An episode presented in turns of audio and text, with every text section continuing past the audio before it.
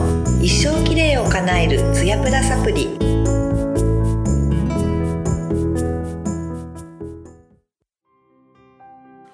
皆さんこんにちは。石井美穂の一生きれいを叶えるツヤプラサプリの時間です。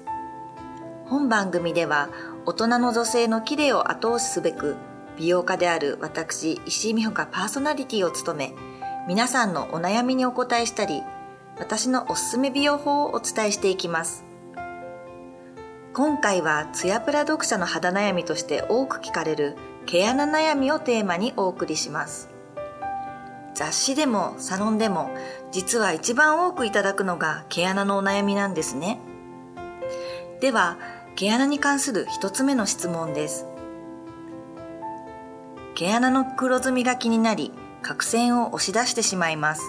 正しい対処法を教えてください。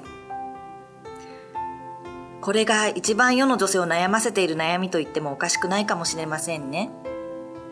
私も10代から毛穴の角栓が気になり始めて押し出したりピンセットでつまんだりしていましたね。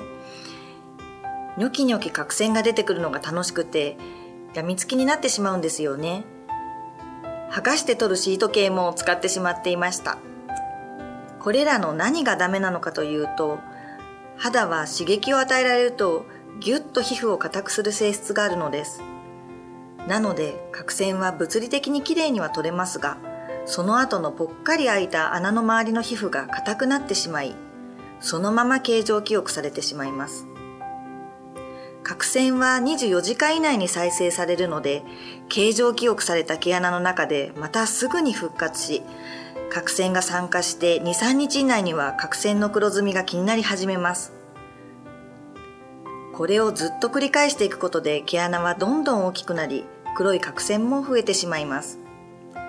これを続けている間はずっと毛穴と角栓に悩み続けることになるんですよね。ではどうしたらいいかというと解決策は一つ。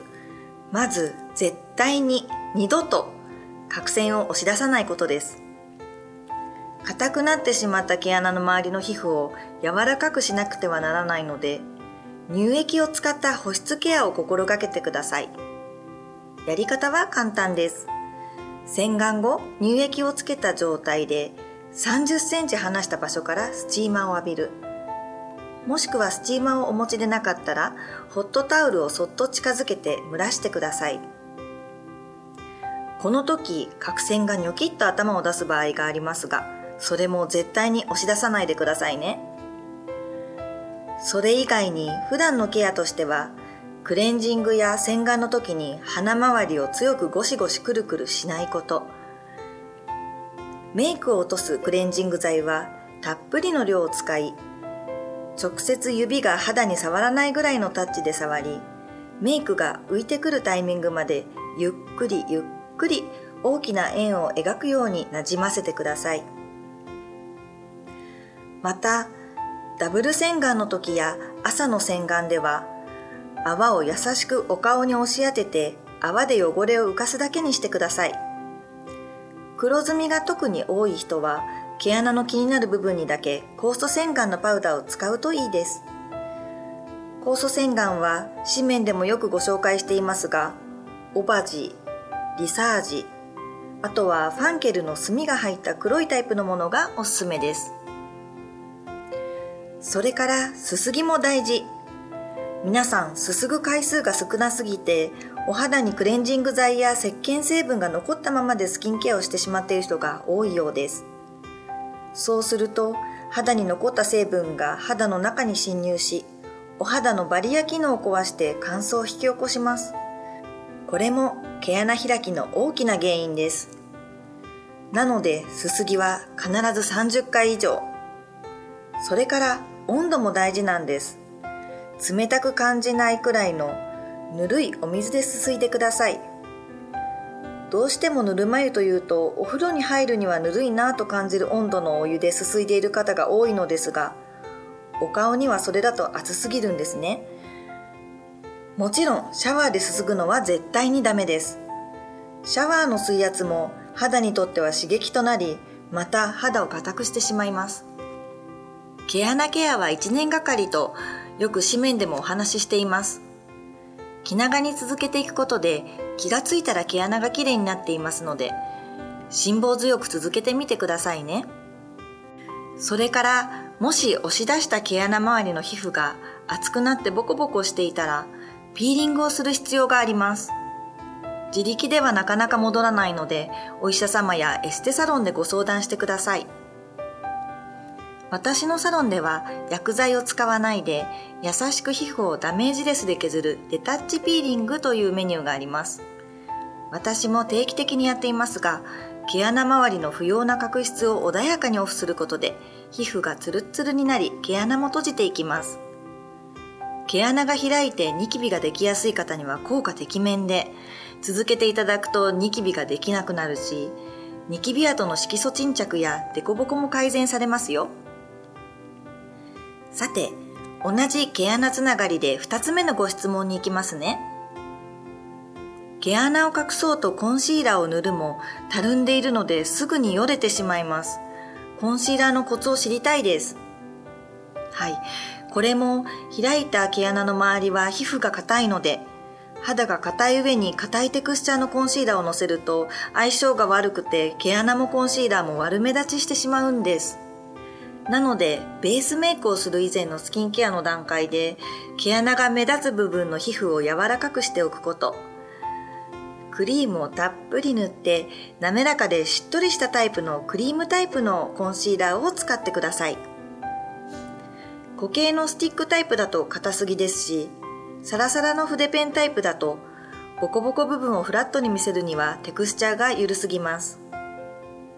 私はチューブタイプのクリームコンシーラーをおすすめします。また、塗るときは毛穴の下から上に向かって塗ってください。